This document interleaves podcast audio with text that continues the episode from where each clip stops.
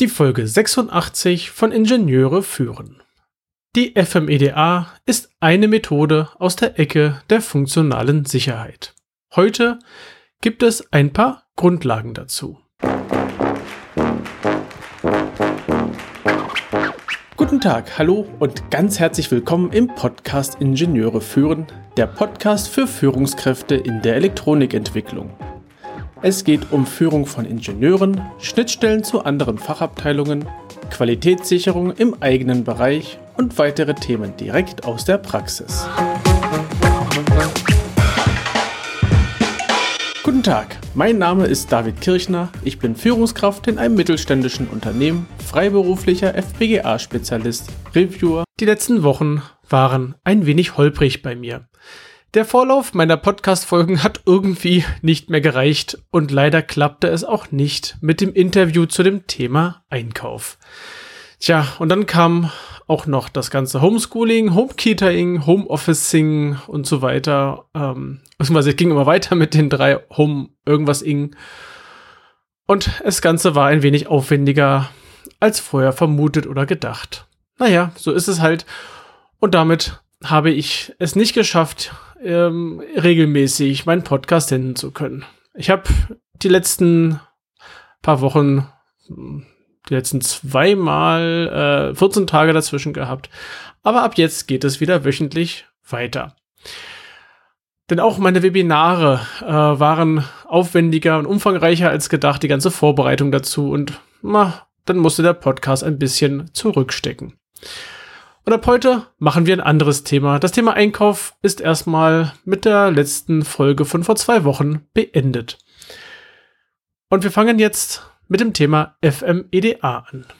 Ich habe meine erste Webinarreihe zu diesem Thema gegeben und möchte dir die äh, FMEDA-Themen auch gerne als Tonspur hier im Podcast weitergeben.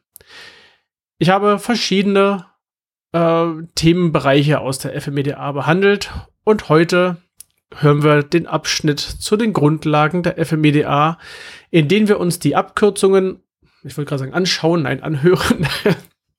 also es geht da um die Abkürzung, es geht um die verschiedenen Begriffe innerhalb der FMEDA, äh, welche Normen damit reinspielen und welche, ja, ich sag mal, Interpretationen zum Beispiel von dem SIL gibt es denn bei der FMEDA. Und nun wünsche ich dir viel Spaß bei der Tonspur vom Webinar Grundlagen der FMEDA. Zunächst erstmal die vier, äh, die fünf Buchstaben. Wofür stehen die eigentlich? Wir haben diese fünf Buchstaben, die einen englischen Begriff darstellen. Bei FMEA gibt es auch eine deutsche Möglichkeit, das zu übersetzen. Wir lassen es mal heute bei der englischen hier. Das F steht für Failure, das M für Modes, das E für Effects, und da kommt noch ein kleines End, das D für Diagnostik und A für Analysis. Also Failure Modes, Effects and Diagnostic Analysis.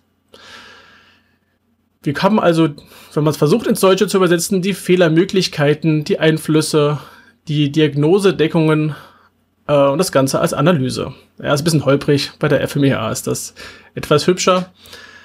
Genau, und manchmal wird das ganze Bauteil FMEA genannt. Naja, ähm, je nachdem, wo man reinschaut. Es gibt auch in anderen Bereichen, zum Beispiel im Bereich der Bahn, Normen oder, oder Richtlinien, die sowas ähnliches wie eine FMEDA fordern oder dann wieder auf, die wiederum auf die ähm, funktionale Sicherheitsnormen verweisen und sagen, ja, so ähnlich wie es da drin steht, bitte machen. Ähm, ich denke, die FMEDA wird es in verschiedenen Bereichen geben und sie muss ja auch nicht immer gefordert sein. Es ist manchmal tatsächlich sinnvoll, ähm, sie für ein Produkt zu machen, die erstmal kein Sicherheitslevel, äh, Sicherheitsintegritätslevel haben soll. Allein damit lassen sich schon mögliche spätere Fehler, naja, vermeiden, entdecken und auslöschen. Gucken wir in die Normenwelt. Wie am Anfang schon gesagt, die FMEDA wird in der EC 61508 gefordert. Hier geht es um die funktionale Sicherheit. Und wir haben ähm, in dieser Norm auch Definitionen, zum Beispiel äh, das Sicherheitsintegritätslevel oder auch SEAL. SEAL ist meistens ein Begriff oder ein, eine äh, Abkürzung, die in, in einigen Branchen bekannt ist.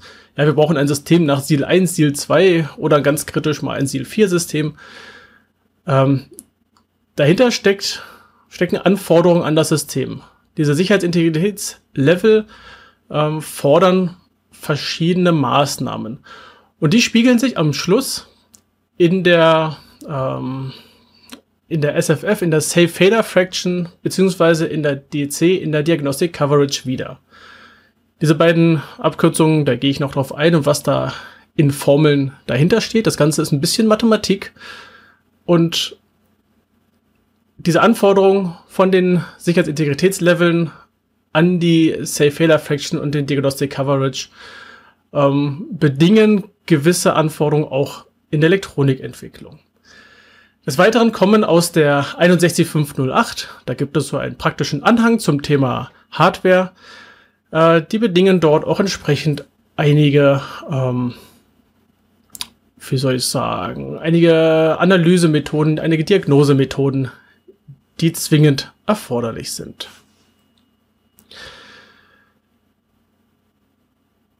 In der ISO 26262 werden, ja, ich sag mal, ähnliche Maßnahmen gefordert. Ähm, die Seal-Level sind dort ein bisschen anders. Da heißen die ASIL und dann heißen sie nicht 0, 1, 2, 3, 4, sondern ABC, D, glaube ich auch noch. Ich bin im Automotive nicht zu Hause, ich bin in der funktionalen Sicherheit zu Hause. Dennoch, auch da werden äh, verschiedene Punkte gefordert.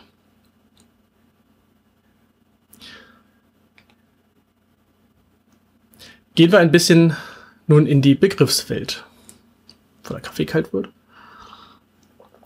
Ist ja noch früher Morgen für den einen oder anderen.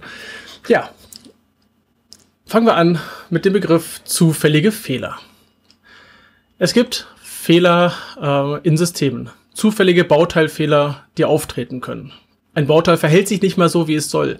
Das kann durch Alterung passieren, das kann durch andere Effekte passieren.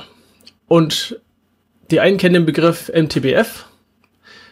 Ähm, in dem Falle hier beschäftigen wir uns mit dem Begriff Fit. Ist im Prinzip ineinander umrechenbar, wenn auch nicht zu 100 Prozent.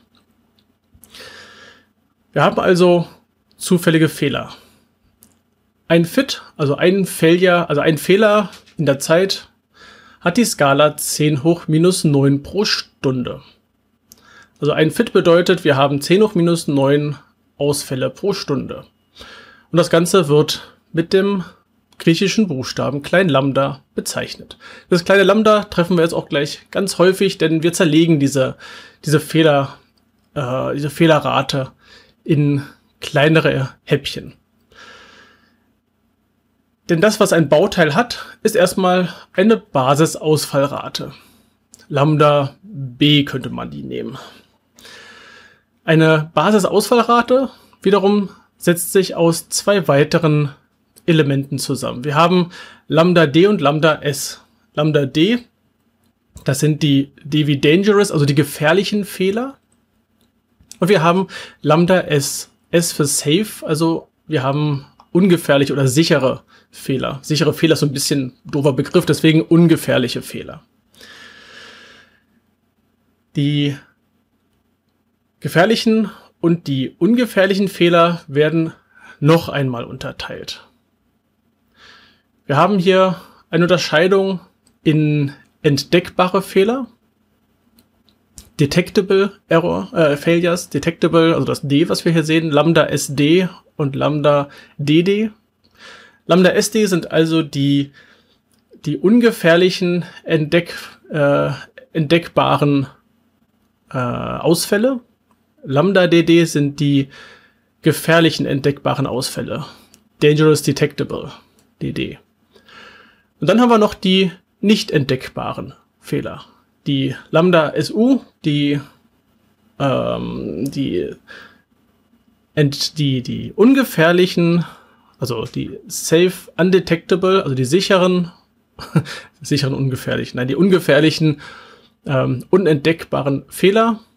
Und wir haben Lambda DU, die gefährlichen, nicht entdeckbaren Fehler. Insgesamt gibt es also hier vier verschiedene Lambdas, die wir uns ähm, anschauen. Nur was bedeuten die eigentlich?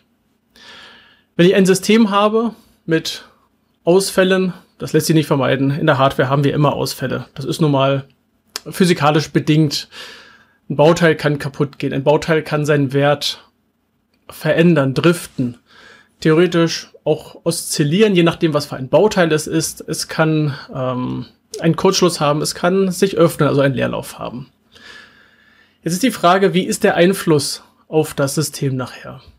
Habe ich also äh, einen Ausfall und das Bauteil, das ausfällt, ähm, erzeugt einen Fehler, der erstmal die Sicherheitsfunktion nicht verletzt. Darum geht's ja im Endeffekt. Dann ist das Ganze ein sicherer Ausfall und das ist im Prinzip egal, ob er entdeckt oder nicht entdeckt wird. Wenn der Ausfall sicher ist, dann kehrt das System in einen sicheren Zustand und alles ist gut. Wenn ich einen gefährlichen Fehler habe, dann gefährde ich eventuell durch diesen Fehler, durch diesen Bauteilenfehler Menschenleben. Das wäre so das schlimmste anzunehmende äh, Risiko, was passieren kann. Und wenn ich diesen Fehler jetzt entdecke, sind wir wieder auf der sicheren Seite. Ich sehe, da ist etwas kaputt oder ich habe eine Methode, eine Messmethode, äh, in der ich sehe, das ganze äh, System ähm, geht in einen sicheren Zustand, wenn dieser Fehler auftritt und ich habe dementsprechend dann einen, einen entdeckbaren, gefährlichen Fehler oder Ausfall, der ähm, in den sicheren Zustand führt. Das Schlimmste ist ein gefährlicher Fehler, der nicht entdeckt wird. Und da liegt hier im Endeffekt auch unser Hauptaugenmerk drauf nachher.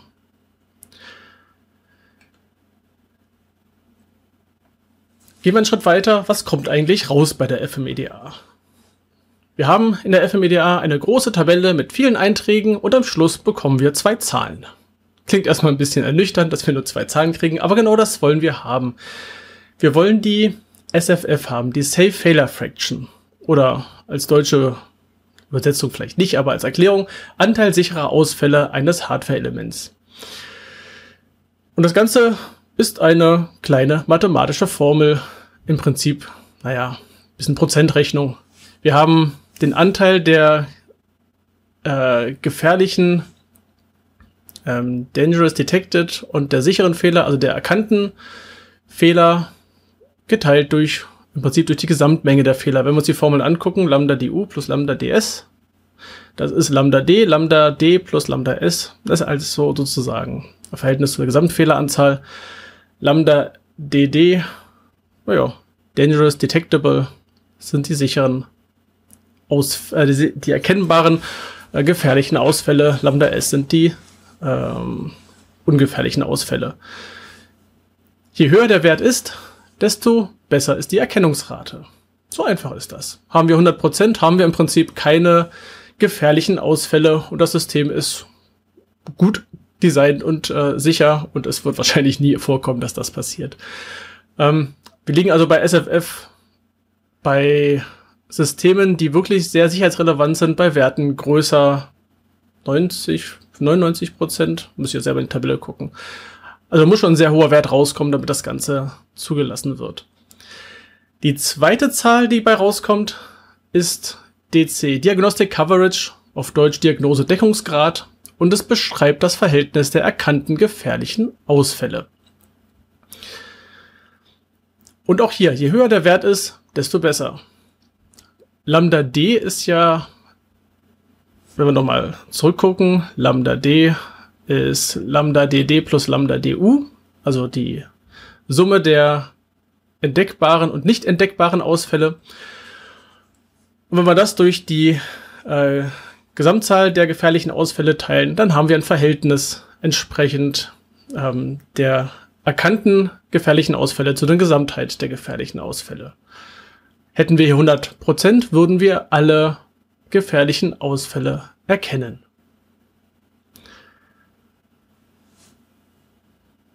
Das sind die beiden Zahlen, die am Schluss aus einer FMEDA rauskommen. Jetzt die Frage, wie interpretiere ich das Ganze? Wie gehe ich da voran? Ich habe jetzt hier eine Aufstellung, die man vielerorts findet, äh, einmal herausgesucht. Da haben wir die Safe Failure Fraction, sowas wie kleiner 60 Prozent, was ich finde schon ziemlich, fast schon traurig ist. Aber gut, ähm, haben verschiedene Einteilungen hier. Wir haben kleiner 60 Prozent zwischen 60 und 90, 90 und 99 Prozent und größer 99 Prozent. Das, was ich vorhin meinte, es können Zahlen größer 99 Prozent auftreten. Dann haben wir hier noch Typ A, Typ B. Ähm, da gibt es nochmal Unterscheidungen, wo ich jetzt erstmal in diesen Grundlagen nicht weiter drauf eingehe. Das mache ich dann in einem späteren Webinar. Hardware-Fehlertoleranz bedeutet, ähm, dass wir Redundanzen haben im System.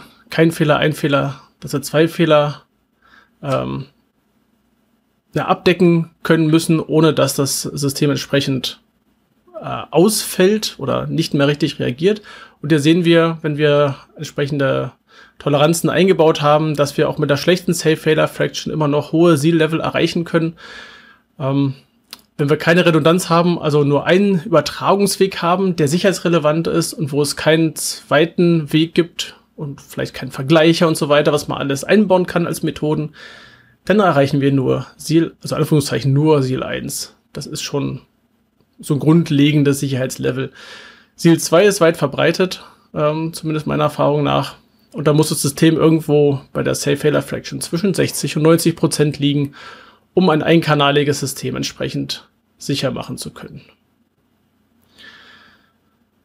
Also die Zahlen, die dabei rauskommen am Schluss, haben tatsächlich eine, ähm, eine Bedeutung. Und hier möchte ich nochmal einen kurzen Beispiel geben, wie nachher das Ganze verteilt wird in so einer Tabelle. Das ist mal nur eine Beispieltabelle. Äh, das ist noch nicht das Template, das ich nutze. Das stelle ich in einem anderen Webinar immer vor. ähm, es gibt zum Beispiel ein Beispiel eines Widerstandes eine Basisfehlerrate von 0,2.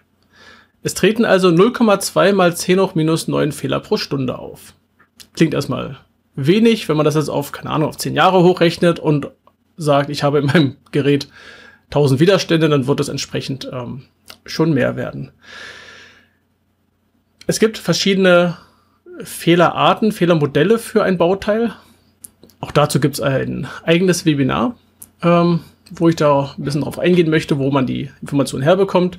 Bei dem Widerstand ist es ganz klassisch. Ich habe Unterbrechung, ähm, dass also der Widerstand ähm, seine, seine Leitfähigkeit verliert und entsprechend hochohmig wird. Es gibt Kurzschluss, es gibt Änderungen auf 2R oder Änderungen auf 1,5R. Das ist, um zu sehen, was passiert mit der Schaltung, wenn ein Widerstand driftet in seinem Wert. Und mit Drift meine ich nicht innerhalb seiner Toleranz von irgendwie plus minus ein Prozent. Nein, in dem Falle verdoppeln, halbieren, um äh, sehen zu können oder um analysieren zu können, wie sich die Schaltung nachher verhält. Und in der Verteilung zu den Fehlerarten sehen wir schon die Wahrscheinlichkeit, dass ein Widerstand den Fehlermodus Unterbrechung annimmt, liegt bei 60 Prozent. Kurzschluss eher bei 0 Prozent. Das kann daran liegen, wie so ein Widerstand aufgebaut ist. Es ist jetzt hier nicht beschrieben, welcher Widerstand das ist, welche Art von Widerstand. Wenn sich ein Widerstand oder dass sich ein Widerstand den Wert verdoppelt oder halbiert, wird mit jeweils 20 Prozent angenommen. Hier gibt es Tabellen, die äh, zur Rate gezogen werden können, um entsprechend diese ähm, Verteilung vorzunehmen. Danach kommt die Verteilung mal die B äh, Basisfehlerrate, je nachdem, ob es ein sicherer oder ein ähm, nicht sicherer Ausfall ist. Also sicher nicht, sondern ein äh, gefährlicher oder ein nicht gefährlicher Ausfall. Wenn der Widerstand unterbrochen wird, wird angenommen, es ist ein sicherer Ausfall oder ein nicht gefährlicher Ausfall. Wenn sich der Wert so stark ändert, ist es ein gefährlicher Ausfall. Wir haben also unsere Fehlerrate von 0,2 nun verteilt auf 0,12 auf sichere oder auf nicht gefährliche Ausfälle und auf 0,08 für gefährliche Ausfälle. Und dann kann man noch weitergehen. Wir haben also ein Diagnostic Coverage, ähm, in dem Falle von Oh Gott, jetzt muss ich mal Kopf rechnen. Sind das 10 Prozent? Ja. 10 Prozent. Genau. Wir sehen also, ähm, dass wir relativ wenig Diagnose-Deckungsgrad haben, also eine relativ geringe Abdeckung haben. Und wir können nur 0,004 der Fehler auf Moment, nee, wir haben 90 Prozent, so, genau. Und somit haben wir für den, das ist vertauscht, die Formeln. Das ist ja fies, genau. 90 Prozent Diagnose-Deckungsgrad. Und wir haben somit nicht erkannte gefährliche Ausfälle von 0,008 fit. Das Ganze, die Einheiten, Einheiten hier in dieser Tabelle sind fit, also Failure in Time. Und so kann nachher die ganze Analyse äh, aussehen um zu erkennen, wie das System ähm, ja tatsächlich nachher für eine SFF hat und ähnliches. Das waren die FMEDA Grundlagen. Nächste Woche geht es in diesem Themengebiet weiter. Falls du das Webinar gerne in Videoform sehen möchtest, dann geh doch auf meine Webseite und schau dort in die Online-Bibliothek. Dort habe ich die Aufzeichnung der verschiedenen Webinare der letzten Wochen abgelegt und du kannst sie dir gerne noch einmal anschauen. Also zumindest falls dir die Tonspur nicht reichen sollte. Und wenn dir die Folge gefallen hat, dann freue ich mich über Feedback per Mail oder auch gerne über LinkedIn. Auf LinkedIn findest du auch die Gruppe, die LinkedIn-Gruppe zu diesem Podcast. Und ich würde mich sehr freuen, wenn du die Folge deinen Kollegen und Freunden weiterempfiehlst kannst auch gerne den ganzen Podcast weiterempfehlen. Und falls du bei Apple Podcasts vorbeikommst, dann schenk meinem Podcast doch ein paar Sterne, am liebsten fünf. Weitere Informationen findest du in den Show Notes unter ib-dck.de slash if086. Gerne kannst du mir einen Kommentar zu dieser Episode schicken. Ich freue mich über jedes Feedback. Die Adresse lautet feedback at ib-dck.de. Das war die heutige Folge des Podcasts Ingenieure führen. Ich danke dir ganz herzlich fürs Zuhören. Nutze das Wissen und die Tipps, um deinen Arbeitsalltag zu vereinfachen und zu verbessern. So sage ich Tschüss und auf Wiederhören bis zum nächsten Mal, dein David Kirchner.